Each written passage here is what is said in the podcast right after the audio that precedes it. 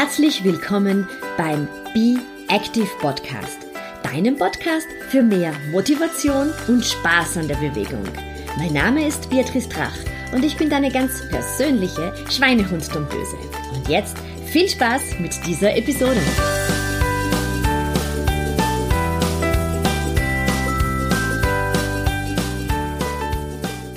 Herzlich willkommen bei der aktuellen Episode.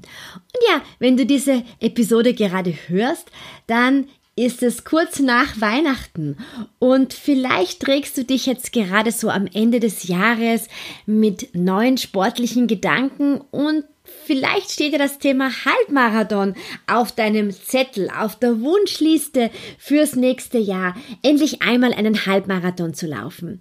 Mein Mann und ich begleiten seit vielen Jahren Damen und Herren dabei, Halbmarathons gut zu absolvieren. Wir schreiben Trainingspläne dafür und heute möchte ich dir Tipps geben und zwar diese vier Dinge, die solltest du beim Training für der, deinen ersten Halbmarathon vermeiden. Ein ganz wichtiger Punkt ist das Zeitbudget. Ganz oft plant man die Zeit für den ersten Halbmarathon falsch. Und zwar nicht die Zeit, die du den Wettkampf läufst, sondern Zeit, die du pro Woche fürs Laufen tatsächlich aufbringen kannst. Wenn mich jemand fragt, Beatrice, ich möchte gerne einen Halbmarathon laufen, dann ist meine allererste Frage, naja, wie viel Zeit hast du denn in der Woche? Wie oft kannst du in der Woche realistischerweise für dein Lauftraining aufbringen? Und wenn ich dann höre, naja, also mehr als zweimal die Woche schaffe ich eigentlich nicht, dann muss ich sagen, Nein, leider dann macht das überhaupt keinen Sinn, für einen Halbmarathon zu trainieren. Denn wenn du wirklich einen Halbmarathon erfolgreich finishen möchtest, und unter erfolgreich finishen meine ich jetzt gar nicht unbedingt eine besonders schnelle Zeit, weil Zeit ist relativ, sondern erfolgreich bedeutet für mich, dass du keine Schmerzen am Weg dorthin hast, dann solltest du es schaffen, drei bis viermal die Laufschuhe zu schnüren, und zwar pro Woche. Dieses Zeitbudget, das ist wirklich ganz wesentlich für deine Zielerreichung mitverantwortlich. Warum? Dein ganzer Bewegungsapparat, deine Sehnen, die Bänder, Gelenke müssen auf die Distanz gut vorbereitet werden. Und das kann man nicht in so einer Huruk-Aktion und dann sagen, so, nächste Woche laufe ich jetzt einen Halbmarathon. Da wird es dann wirklich schmerzhaft und das ist auch mental tatsächlich eine große Herausforderung du solltest äh, wirklich mal am Anfang überlegen, habe ich realistischerweise Zeit, mindestens dreimal die Woche laufen zu gehen. Und wenn du das gut mit einem sicheren Ja beantworten kannst, dann ist es fein, über den Halbmarathon als nächsten Schritt nachzudenken. Erster Punkt ist natürlich, dass du schon mehr als 10 Kilometer locker laufen kannst und dann eben, wenn du sagen kannst, du kannst mehr als dreimal die Woche realistischerweise fürs Lauftraining absolvieren, dann kann ich dir sagen, ja, das kann etwas werden.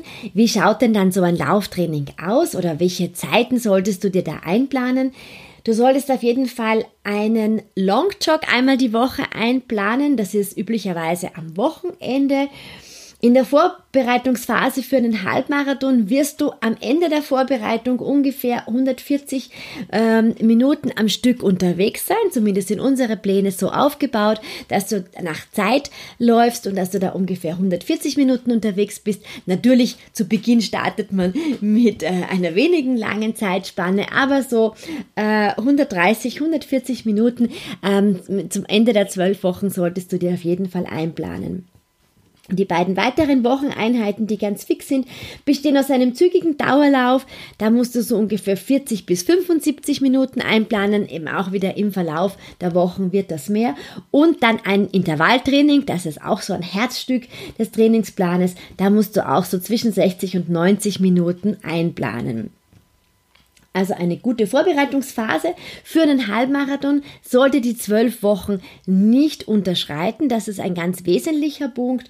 Und zusätzlich zu dem Lauftraining solltest du auch noch Zeit für das Ergänzungstraining haben. Da komme ich dann aber gleich darauf. Zweiter Fehler, den du nicht machen solltest, ist keine herzfrequenzbasierte Trainingssteuerung. Also du solltest nicht nur einen Pulsgurt oder eine Pulsuhr kaufen, sondern sie auch tatsächlich verwenden. Und zwar wirklich ab, spätestens ab dem Training für einen Halbmarathon ist es wichtig, dass du dich mit deiner Pulsuhr auseinandersetzt.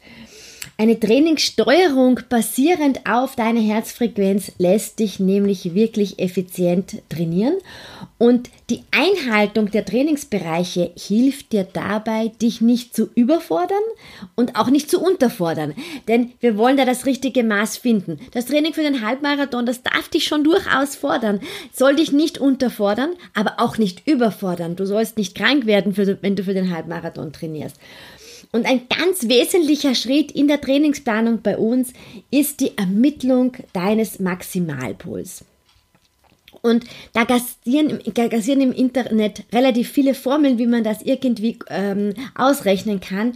Bitte nicht über die Formel ausrechnen, sondern lass dich einmal ausbelasten, entweder irgendwo auf einem Laufband unter ärztlicher Anleitung oder auf einem Feldtest, aber so bekommst du einen Maximalpuls, der wirklich realistisch ist und auf Basis dieses Maximalpulses lässt sich dann auch wirklich eine realistische und auch eine effektive Trainingssteuerung für dich erzielen.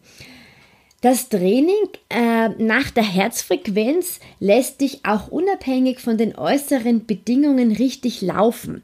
Und wenn ich jetzt über die äußeren Bedingungen spreche, dann rede ich davon, dass es zum Beispiel draußen im Sommer ähm, sehr warm ist und du natürlich einen höheren Puls hast.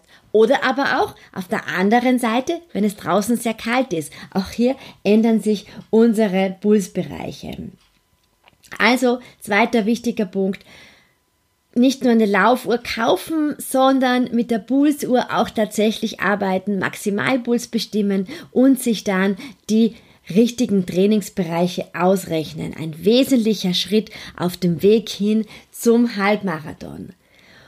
Das schließt gleich an an dem nächsten Punkt. Du läufst deinen Longjog zu schnell. Das sehe ich immer wieder, wenn ich die Trainingspläne korrigiere oder wenn ich sie mir anschaue, ich schaue mir ganz regelmäßig an, wie ähm, wie denn meine Damen und Herren, für die wir die Trainingspläne machen, tatsächlich ihre Pulsbereiche für den langen, langsamen Dauerlauf am Wochenende, wie das so ausgeschaut hat. Und ich sehe immer wieder, der ist eigentlich viel zu schnell gelaufen. Das Herzstück für dein Halbmarathon-Training ist die Verbesserung der Grundlagenausdauer. Diese erreichst du durch lange, langsame Läufe im Pulsbereich von 65 bis 75 Prozent deines Maximalpulses. Und hier sind wir wieder bei dem Punkt. Zuerst muss der Maximalpuls tatsächlich bestimmt werden und dann können wir davon die 65 bis 75 Prozent errechnen. Und es heißt so schön, man kann nie zu lange und zu langsam laufen und dennoch ähm, hudeln wir oft beim Longjog dahin und ganz ehrlich, ich kenne das von mir selber. Ich äh, habe all diese Fehler schon mal selber gemacht. Besonders wenn ich in einer Gruppe unterwegs bin, dann merke ich ganz einfach, dass man schneller unterwegs ist. Unlängst war ich in Wien mit einer ähm, Gruppe unterwegs. Ich habe meinen eigenen Longshock absolviert und es ist immer fein, wenn ich mich dann für einige Zeit einer Gruppe anschließen kann. Und ich dachte mir so, wow, die sind wirklich ziemlich schnell unterwegs. Also die sind einfach, wenn ich so auf meine Pulsuhr schaue, für mich irgendwie zu schnell. Und ich habe dann die Dame, die die Gruppe leitet, gefragt und habe gesagt, du, in welchen Bereichen läufst du denn so normalerweise deinen Longjog? Also bist du da immer so in diesem Tempo unterwegs?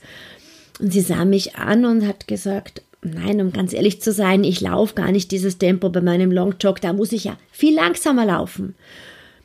Und im Zuge dieses Gespräches haben einige andere Damen aus der Gruppe auch gesagt, nein, also meinen errechneten Wert für den Longjog, da müsste ich eigentlich viel langsamer laufen. Und dann dachte ich mir, also gut, wow, äh, das bestätigt wieder, was ich selber immer wieder sehe.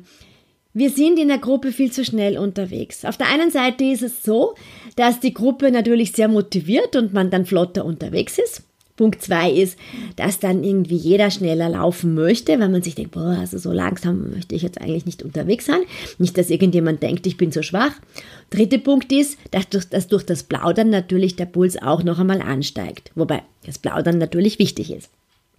Aber ganz wichtig ist, der schnellere Läufer passt sich dann immer an den langsameren an. Das ist eine ganz wesentliche Geschichte und es ist überhaupt keine Schande zu sagen, halt, ich muss langsamer laufen, mir geht mein Puls da zu hoch. Das äh, kenne ich von mir selber, wenn ich mit meinem Mann unterwegs bin, der einfach ein viel schnellerer Läufer ist als ich, dann sage ich auch zu ihm, halt, bitte, du musst mein Tempo laufen, sonst bin ich einfach zu schnell und dann bringt für mich der Long Jog gar nichts mehr. Für ihn ist es allerdings egal, denn wir kennen eben den Spruch, du kannst nie zu lange und zu langsam laufen. Also schau wirklich, dass du immer wieder in deinen Pulsbereichen bleibst. Das heißt natürlich nicht, dass du dich da nur daran hältst und überhaupt nichts mehr genießen kannst, weil du nur auf deinen Puls schaust. Wenn du ein bisschen bergauf laufst, ist es natürlich auch klar, dass der Puls höher raufgeht und das soll auch Spaß machen, in der Gruppe zu plaudern und, und die Zeit zu genießen, aber dennoch behalt ihn immer wieder bei deinem Training im Auge und schau, dass du einfach hin und wieder alleine unterwegs sein kannst. Ich weiß, es ist am Anfang ein bisschen fad. Mein Tipp da ist, und das ist jetzt auch schon viele Jahre lang von mir selbst getestet, lade dir schöne Podcasts runter oder Hörbücher, dann bleibst du ganz automatisch in einem langsamen Pulsbereich, denn du möchtest ja der Person zuhören. Du bist mit dir im Reinen, kannst dich ganz genau auf deinen Puls bestimmen und ich kann dir versprechen, es ist längst nicht so langweilig, wie man am Anfang annimmt. Dritter Punkt, der immer wieder gefährlich ist. Du ähm, verzichtest auf das Stabi-Training, auf das Dehnen und die Fußgymnastik. Das ist jetzt ein großer Punkt und der ist unter der Gesamtrubrik Rubrik Stabi-Training zu sehen. Ich habe ihn aber für dich nochmal in drei Punkte runtergebrochen. Punkt 1 ist das Stabi-Training. Hier geht's um die Stärkung deiner Rumpfmuskulatur. Und wenn du mir schon länger folgst, dann hörst du wahrscheinlich bei mir immer wieder Core-Training oder den Hashtag Pink Core Power. Das ist eben das Stärken der Rumpfmuskulatur. Ganz wesentlich bei mir ist das Stärken der tiefen Rumpfmuskulatur, die auch dafür verantwortlich ist, dass du schön aufrecht stehst und nicht in dich zusammensinkst. Und genau das brauchst du letztendlich auch beim Laufen. Wenn du so stark in dich zusammensinkt, nimmst du dir die Luft beim Laufen. Du hängst einfach viel zu sehr nach vorne, du belastest deine Lendenwirbelsäule sehr stark und du läufst im weitesten Sinne nicht besonders ökonomisch. Wenn du also sagst, es ist dir wichtig, und das hoffe ich, dass dir das wichtig ist, dass du verletzungsfrei und effizient läufst, dann lege ich dir sehr ans Herz, dass du ganz regelmäßig dein Stabilisationstraining, dein Stabi-Training in Angriff nimmst. Die wirklich gute Nachricht dabei ist, das Core-Training benötigt keinen sehr großen Zeitaufwand. Schon 15 bis 20 Minuten, also wenn du die dreimal die Woche ausführst, bringen wirklich viel und zwar eine deutliche Verbesserung deiner Haltung, deiner Kraft und auch deines Laufstils. Weil wenn du hier einfach kraftvoller läufst, ökonomischer läufst, dann sieht man das natürlich auch gleich. Und positiver Nebeneffekt ist auch, dass die ganze Silhouette einfach wesentlich besser ausschaut. Für mich persönlich ist das Pilates eine ganz besonders großartige Form des Core-Trainings. Also Pilates ist Core-Training pur. Ich trainiere eben am allerliebsten Pilates, um meine Core-Stabilität zu trainieren. Wenn du hier ein bisschen mehr darüber lesen möchtest, dann geh auf meine Seite www.beatrice-tracht.com oder ähm, auch eine Podcast-Episode gibt es dazu. Äh, Pilates ist etwas für jedermann. Da habe ich das nochmal ganz genau aufgelistet. Und da gibt es, wenn du den Blogartikel anklickst, auch noch eine Übung dazu, die 100, so eine klassische Pilates-Übung. Also die eine Geschichte wäre wirklich Pilates zu machen, wenn du das gerne ausprobieren möchtest. Anders gibt es natürlich auch klassische Übungen, die das Stabi-Training betreffen. Das sind zum Beispiel die Ausfallschritte, die du sicher kennst. Die kann man nach vorne machen oder die kann man zurück machen. Dann gibt es den Bergsteiger, so eine Variation. Du gehst in die Liegestützposition und ziehst rhythmisch deine Beine zum Knie. Kommt man ganz schön ins Schwitzen. Unterarmstütze, also die Planke in allen erdenklichen Variationen. Ganz wichtig, Bauchnabel zieht Richtung Wirbelsäule. Schau, dass du nicht mit der Schulter irgendwie einsinkst, sondern dass du dir immer vorstellst, du hast eine Medaille an der Brust und die möchtest du nach vorne schieben. Schau, dass du das Ganze, dass du deine Po-Muskulatur leicht anspannst. Seitstütz gibt's auch in ganz vielen Variationen, ist eine großartige Möglichkeit, um hier ein Stabi-Training zu machen und ganz toller Nebeneffekt, die sogenannten Love Handles, so an der Seite, die Bölsterchen, die gehen relativ schnell weg und du spürst sehr schnell, dass du etwas getan hast. Liegestütz, auch die gibt's in vielen Variationen und wer mich kennt, der weiß, die Liegestützen kann man toll an jeder Parkbank ausüben, die kann man auch zu Hause gegen die Wand machen. Da gibt's kaum eine Ausrede, warum man die nicht tun kann.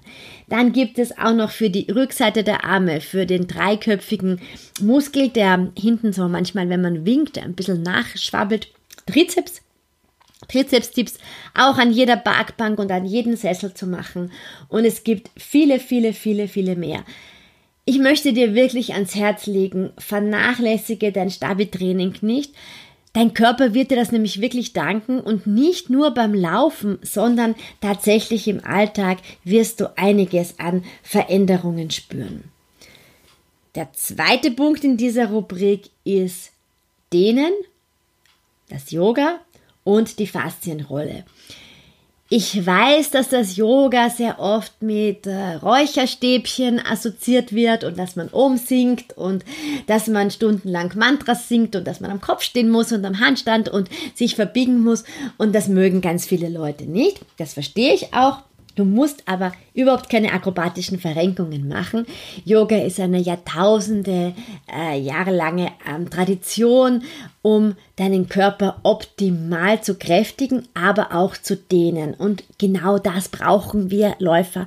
Das Dehnen vor allem der Beinrückseite, da muss diese Muskulatur in der Beinrückseite, die verkürzt sich nämlich beim Laufen gewaltig.